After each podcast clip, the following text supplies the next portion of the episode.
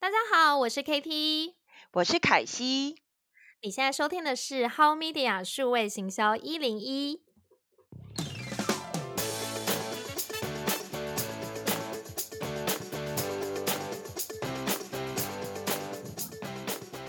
Media 数位行销一零一是由美味生活创办人 KT 以及 How Media 主编凯西领衔主讲。你想做好数位转型吗？想了解更多北美行销内容、社群和网红行销吗？那就锁定 How Media 数位行销一零一。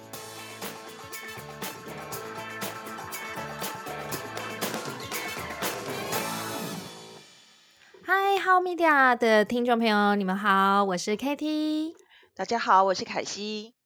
今天呢，我跟凯西呢要讨论如何进军北美市场哦。那大家一定会很想知道北美市场的行销呢应该怎么做？其实呢，有四大的成功关键，你一定要掌握。好，交给凯西喽。对，因为我们上一集呢，其实提到的是这个呃北美的九阳豆浆机在一周内卖出四百台这样子的成功案例。那其实有很多的听众跟我们反映说，诶，他除了这个成功案例之外呢，他很想多了解北美市场。那今天呢，呃，在住在这个北美已经二十年的这个 Katy 呢，就来跟我们分享一些成功关键。那一开始的时候呢，其实我们上一集就有提到，Katy 有提到说，诶，北美的华人虽然都叫做华人，但他的生活习惯呢，其实跟台湾市场很不一样。那我们是不是就请 Katy 先来跟我们讲一下北美华人市场的一个样貌，然后让我们先了解说，哎，北美华人市场的一个成长趋势。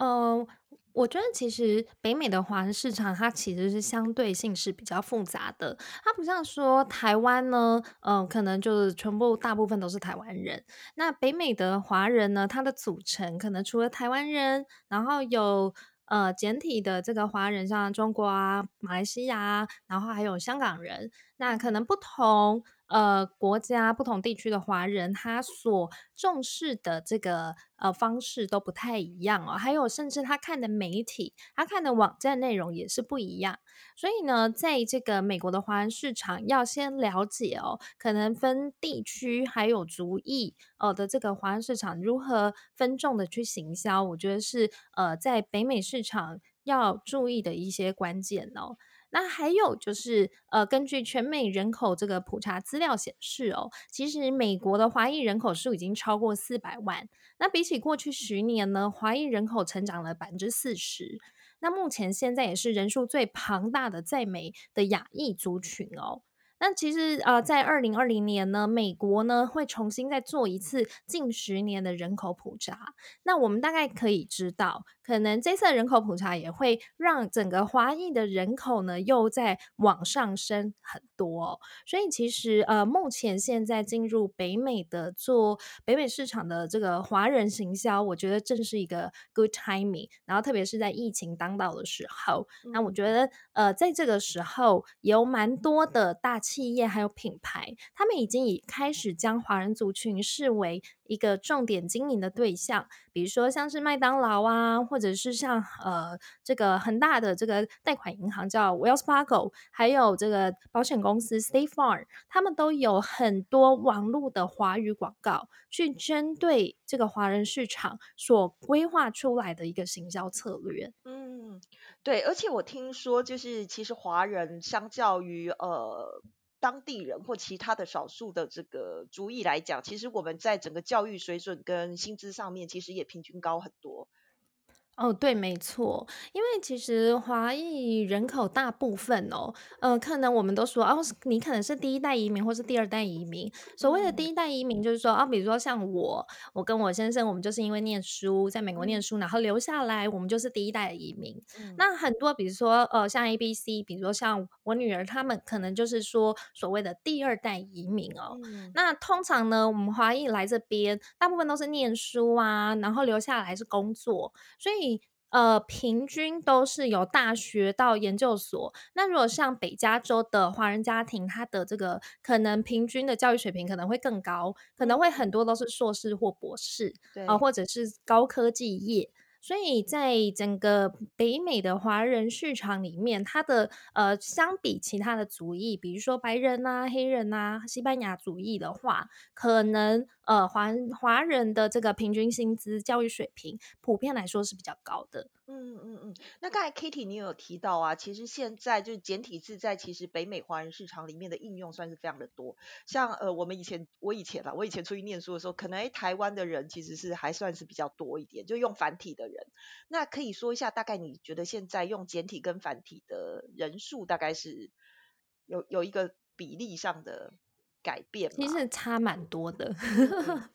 因为这这十年呢，可能就是因为中国市场的崛起哦，所以也连带让了很多中国的新移民来到就是北美这边来。那还有很多的这个中国的公司来到这边来设他们的分公司嗯哦，所以其实目前现在在北美的华人华人的这个人口里面，百分之九十嗯大概是看简体字。那百分之十呢？呃，是看繁体字。那以台湾人大宗，然后再来就是呃部分的马来西亚人，那还有香港人也是看繁体字。繁体。是，哦，OK OK，那实际实际上在华人市场上面的改变也蛮大的，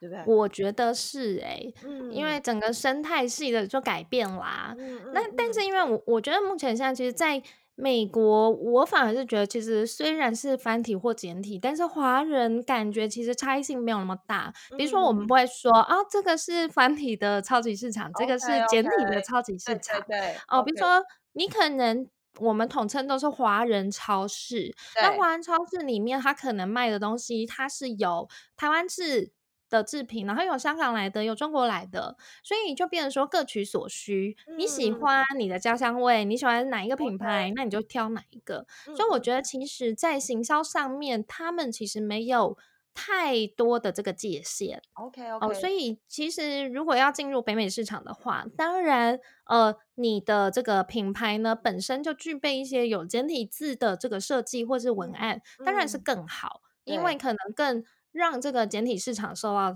这个他们会比较能够融入吧，然后也会觉得这个品牌好像能够比较切合他们的需求。好，那其实呢，透过刚才 Katie 的分析哦，我们其实发现了北美华人市场是个高教育水平、高收入的一个市场哦。那其实有很多的台湾产品想要销售到美国，那也有很多美国当地的华人商品想要打开更大的一个当地的华人市场。那甚至我们有听过蛮多的案例呢，就是呢，他到了美国的 Amazon 想要上架去卖，结果发现呢，其实在销售上遇到困境，所以产品其实在仓库上面也让他们相当的苦恼哦。那针对这个多样的一些需求呢，我们可不可以请 Katie 来跟我们分享一下，如果我们想要进入北美华人市场，有哪几个重要的关键我们一定要做到？呃，我想第一个呢，就是呃，大家都觉得可能我进北美市场，我就是要砸很多广告，我就是要用英文主流哦。但是其实呢，我我觉得其实华人的曝光呢，它是一个关键点，因为美国市场它非常的大，包括它的种族很复杂，还有嗯就是它的都市也非常非常多。每一个不同的州，每一个不同的都市，其实它的需求还有它的喜好都是不一样的。哦，所以呢，呃，对于在北美行销的第一步，我觉得反而是要先 focus 如何先锁定华人市场哦，然嗯后从华人的曝光去带动了主流市场的趋势。那这么说，呃，好了，就是呃，比如说像台湾呢，有一个很知名的品牌，像阿舍干面哦，然后嗯，还有就是韩国很知名的这个辛拉面泡面品牌，对我，觉得这两个品牌都是蛮值得来分享的哦。那像阿舍呢，它其实是台湾的这个干面品牌，但是呢，它一开始它来台，它来美国的时候，它是先在华人超市啊、呃比如说大华啦、永和啊，然后先上架。然后或者是给一些 KOL 做试吃，好等到他成功的开始操作出他的这个华人的口碑知名度以后，然后他的销售量也还蛮亮眼的，他就开始把这个产品呢，开始去推广到，比如说其他的亚洲超市，像是日本啦、韩国啊，哦，还有就是 local 的美国超市哦，比如说像我们这边最大的连锁超市叫 Safeway，然后它就让这个它的产品就开始进入 Safeway 哦，进入其他超市去上架。那有这些数字以后呢，哦。它就可以进入更大的全国的连锁店，比如说像 Costco 哦这样子的全国的连锁，他可以去谈。呃，所以我觉得其实呢，华人市场对于一个品牌来讲，它就是一个最好的一个一开始的 beginning。呃，做呃可以拿到了测试的这个销售数据，它可以去支撑、去佐证，好去告诉可能其他族裔或者是说主流的这个超市、主流的品牌通路，哦，告诉我。告诉他说：“哎，你看我这个品牌，我在华人里面多受欢迎。你看这个销售量哦，然后在华人里面我拿到多少百分之多少的市占率？那如果扩大到地区或者全国，你看这个销售量更大哦。嗯，所以我觉得这个东西是很容易打动这个品牌的 buyer。那所以其实华人的曝光是很重要的。”嗯，好，然后在服务员广大的美国市场呢，其实大家会觉得说，哦，我是不是要广撒？我是不是要把所有的这个广告哦，全部就是一撒，然后整个全美国都看得到？但其实因为美国真的很大，如果说你真的要广撒，那个真的是可能不是呃几万块美金、一百万美金可以搞得定的事，他可能有时候的行销预算是要上千万美金，才有办法做到整个大规模的全美国的这个做法。所以，我们一般来讲，我们会我会建议是说，可以先聚焦在北加州、南加州还有纽约。哦，这个是 Top Three，在美国华人聚集最多的地区，然后去。做一些呃，比如说行销啊，网络的数位行销，或者是呃，像 KOL，呃，我们所谓的网红，然后可以协助开箱啦、打卡啊、试吃啊，哦，可以去做一些比较符合在地的这个华人的 behavior，他的生活趋势、生活习性的这个行销。嗯，没错没错，就是我们呢，先当我们到了一个新市场，我们可以先创造一个我们可以掌握的小成功。然后再去把这些成功放大。那刚才我觉得 Katie 讲到一个很重要的，就是有几个地方其实是我们进入华人市场，呃，北美华人市场可以先聚焦的，就是北加州、南加州跟纽约，其次是德州跟西雅图。哦，这个听众要记得哦。没错，嗯，因为其实呃，我们会说呃，因为其实南加州跟北加州它的这个。呃，族群其实它习性还有生活习惯完全不一样，还有纽约也是。但是这锁定这 top three，接下来如果再去德州或者是像西雅图，它现在也是非常多的华人，成长率非常高的地区。那我相信有前面的经验，再进入新的市场，它相对也是会比较容易一些。嗯，没错。要建立北美市场行销的第二个关键因素呢，我想就是呃，要先建立数位品牌哦。那大家可能会觉得说，哎，数位品牌是什么呢？其实数位品牌就是呃，当你的潜在的这个客户呢，或者 TA，他在主动搜寻的时候呢，他第一眼跳出来，他看到的是什么？比如说，他可能看到新的网站，是你的产品的图片，可能是 YouTube 的影片，也有可能是你的 Facebook 哦。所以呢，当你的 TA 他在搜寻的时候，他所对你这个品牌哦，第一个呃，第一个阶段所跳脱出来的这个行销呢的这些东西，就是所谓的数位品牌哦。所以呢，呃，在一个好一个品牌呢，它在这个北美呢，它要推广的时候呢，呃，最重要的是它如何有效的去让大家可能在搜寻的时候，可以认知到这个品牌所传达出来的一个品牌概念哦。那所以呢，你可以是借由比如说自己的官网，然后去建立 Facebook，甚至还有 Google Map，然后或者是在美国很盛行的 Yelp。哦，它比较类似像这种呃评论网站呐，然后像是呃这种 Yellow Page，哦，可能是不同的地方，你都可以去建立你自己的这个公司的频道或是公司的专业，那可以让消费者呢很容易的去搜寻到你。嗯，对，我想建立数位品牌真的是非常的重要啦，尤其遇到像北美现在疫情，大家都不能出门，再加上北美就是个幅员广大的地区，所以相对我觉得在数位品牌上面的建立其实是非常重要的。那 Kitty 要来讲一下第三个部分吗？好。好，第三个部分呢，就是呃，除了数位的品牌你开始建立以后，可能第一步呢，我们先建立了自己的官网啊，或者是 Facebook 的官方这个粉丝页之后呢，其实最重要是你如何一直有效的一直去 maintain 你的内容，还有就是呃，不断的还有呃持续的 consistent 去传达你的品牌价值哦。那这时候呢，就是必须要去创造数位内容，还有口碑效应。那这样的话，你就可以建立一个品牌的忠实信仰者，可以一直持续不断的哦，用内容，还有就是用呃很多的这个数位行销去 reach 你的客户哦。那所谓的这个优质的数位内容呢，是什么呢？我想很多人都会觉得说，啊，我急着，我就是要帮我的这个那个 Facebook 可能要放一些照片，就他是品牌，就都放一大堆他的自自拍照啊，一般就是什么啊出去玩呐，要不然就是随便放，因为他就觉得，哎，我放了就有，反正只要人家知道我就好。但是最重要的是。你的这些数位内容，它是不是一个优质、一个 good quality 的内容呢？它是不是可以让你的呃这些 TA 呢，他看到这些内容，它可以对你的品牌产生正向的这个影响力？比如说看了这些内容以后，马上就会想要去官网去了解你更多；看了你的内容以后，马上会想要去点开你的产品，甚至是去购买。哦，所以呢。要好的这个数位内容，比如说像是照片啦、文章啦，或者是影片哦，都是可以让你的潜在客户 TA 更了解品牌价值，然后产生长期的这个关注力。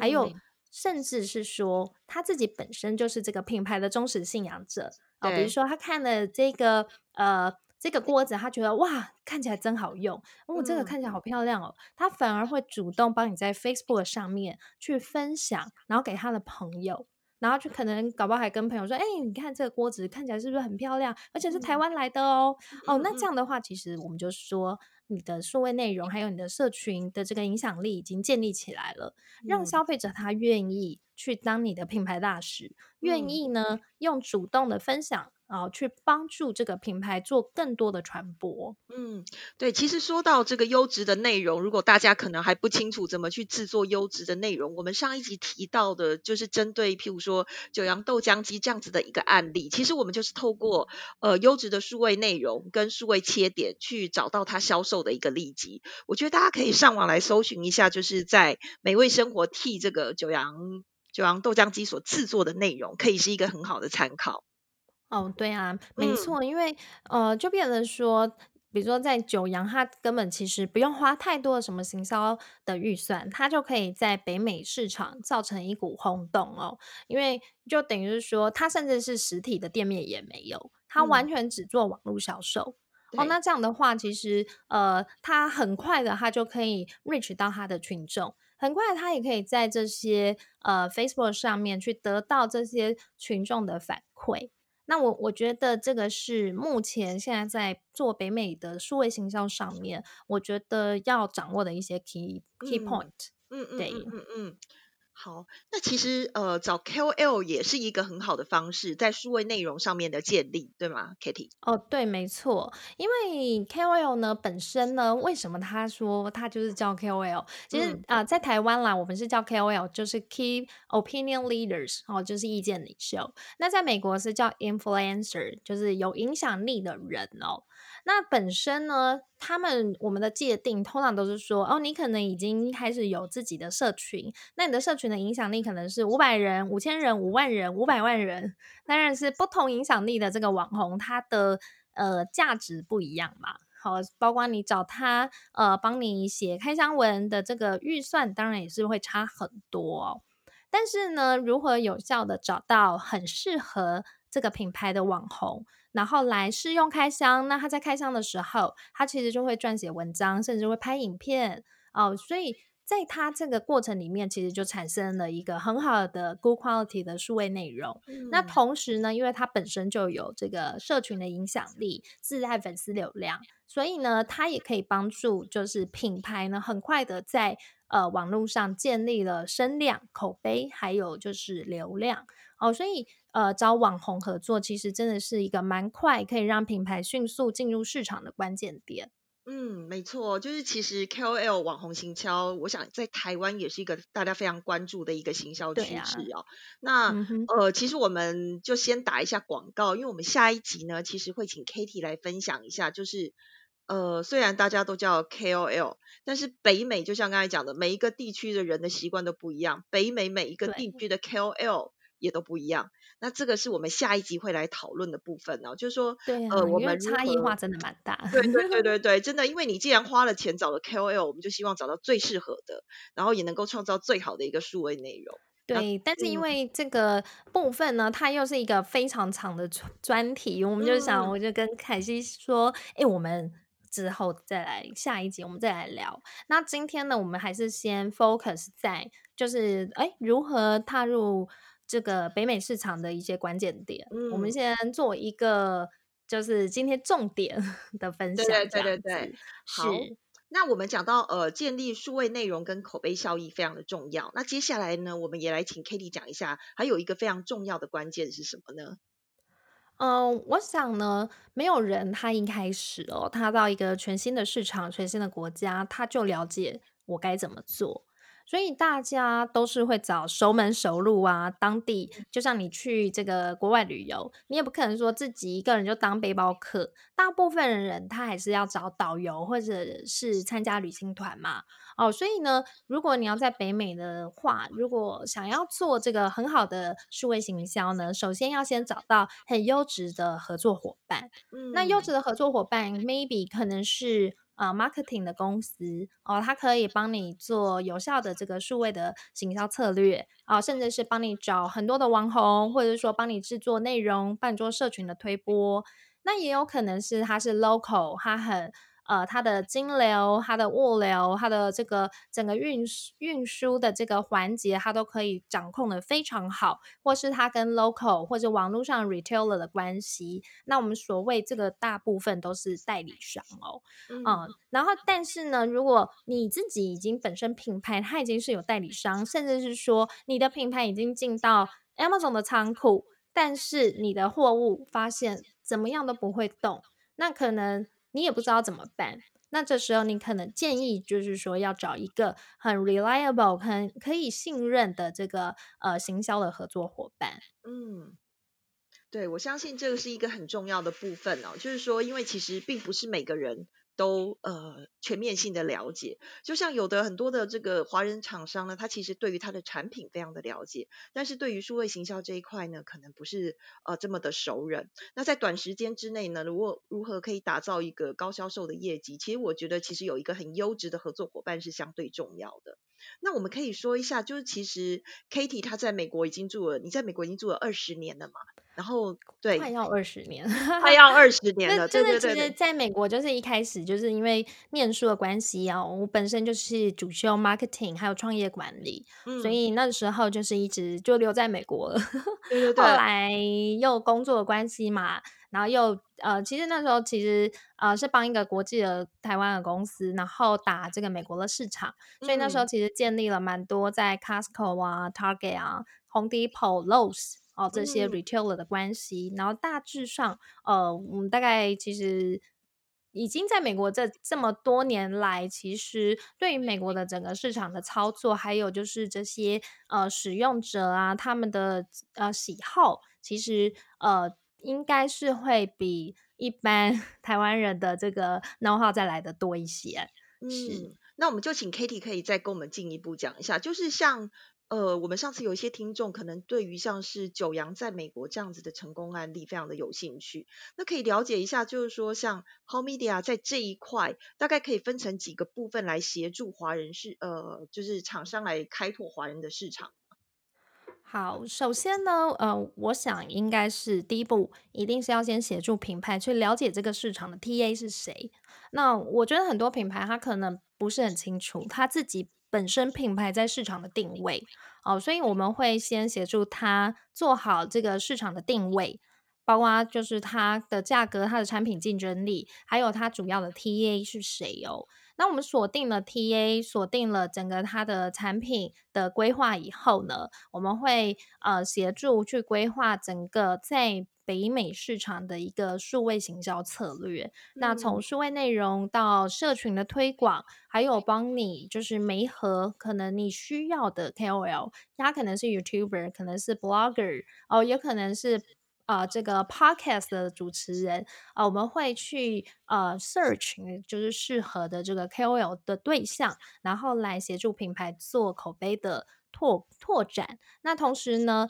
呃，How Media 其实呢还有另外一个姐妹品牌，就是美味生活 How 嗯 Living 哦。那美味生活呢，其实它跟戏骨美味人妻呢，总共加起来大概有一百多万的粉丝。那我们有百分之三十的这个粉丝其实是居住在美国，所以本身呢，美味人妻和美味生活的这个粉丝力在美国其实相当的高。那呃，如果说像这个呃品牌，它的产品的这个 category 很适合美味生活来协助推广的话，啊，我们在社群流量，还有就是 KOL 的口碑推荐，我们也会比其他的这个行销公司可能来的呃更为有效率，而且嗯会更直接，直接打中了呃所需要的这个 TA 他们的需求。嗯嗯嗯嗯嗯是，对，然后呃，再来就是说，呃，广告的部分，可能很多人他会觉得说，诶，那我是不是有了内容啊？然后我有了这个 KOL 之外，我如果想要长期的做 Google 关键字，还有 Facebook 就是广告的这个推广。那这个部分其实 How Media 也有提供这样的服务哦，因为我们同时也是这个 Facebook 的这个呃的伙合作伙伴哦，专业伙伴，所以嗯呢，我们其实也可以协助在 Facebook 投放广告哦。如果说需要广告更专精的这个公司，我们当然也可以代为介绍。嗯嗯嗯。对，对，其实我认识 Kitty 很多年了，我觉得 Kitty 就是把每一个任务都做到极致的一个人哦。那这个也是在北美这个市场，其实很多台湾想要进军北美市场的商家，可能呢对于北美市场有很多的期待，但是如果没有做好准备，其实茫然的进入呢，其实也是一种很大的 risk 哦。那我觉得找到一个合优质的合作伙伴，其实对于进入一个陌生的市场，其实是比较好的一个准备。呃，对，没错，因为其实呃，找到一个好的合作伙伴，你他可以减少你一些市场的呃错误的机会，你就不会说花很多钱，发现说怎么都没有效，做了很嗯多无效的行销。其实我我们在行销的世界里面，我们最怕的就是砸了大钱，但是嗯，没有这个好的 feedback。或者是对，说没有让客人他回头，或者是说找到一个适合的群众，那这嗯。么说好了，很多人都说，哎，我就自己操作那个 Facebook 广告啊，就发现说，哦，我投好多钱，结果百分之九十九都是投英文，嗯因为我觉得我的 TA 是英文市场，可问，题是啊，英文讲英文的人他不看你中文的内容啊，然后不看你嗯中。文的产品啊，嗯嗯所以你花了很嗯。多钱，结果全部都是在打无效的市场，因为他嗯。可能马上进来他就走了，甚至是完全没兴趣。嗯哦，所以呢，呃，要如何帮品牌在美国站稳的第一步，就是呃，我们怎么找到最适合他的呃第一步沟通的群众，然后，再来如何沟通，还有沟通的策略是什么？我觉得这个都是我们之后 How Media 的 Podcast 里面，我们可以慢慢的跟大家分享。嗯，对啊，我呃很谢谢今天 Katy 的分享哦。其实我们可以看到，其实北美华人市场是一个数位行销的处女地，不仅是市场很大，再加上呢，其实现在在做数位行销的人并不多。那大家可以看到，台湾市场有一个报复性的这个能量的成长，我相信接下来北美应该也是这样子一个呃市场成长的好时间哦。那听完这一集呢，我觉得如果你真的对北美市场的开发是有兴趣的企业，应该要好好的把握这个前置的商机。谢谢大家今天的收听。如果有更多的疑问，欢迎到我们的 FB 粉丝页 How Media 行销生活留言。也可以到我们的网站 howmediapro.com 找到更多精彩的行销案例，还有趋势文章。我们下星期见喽，拜拜。拜拜。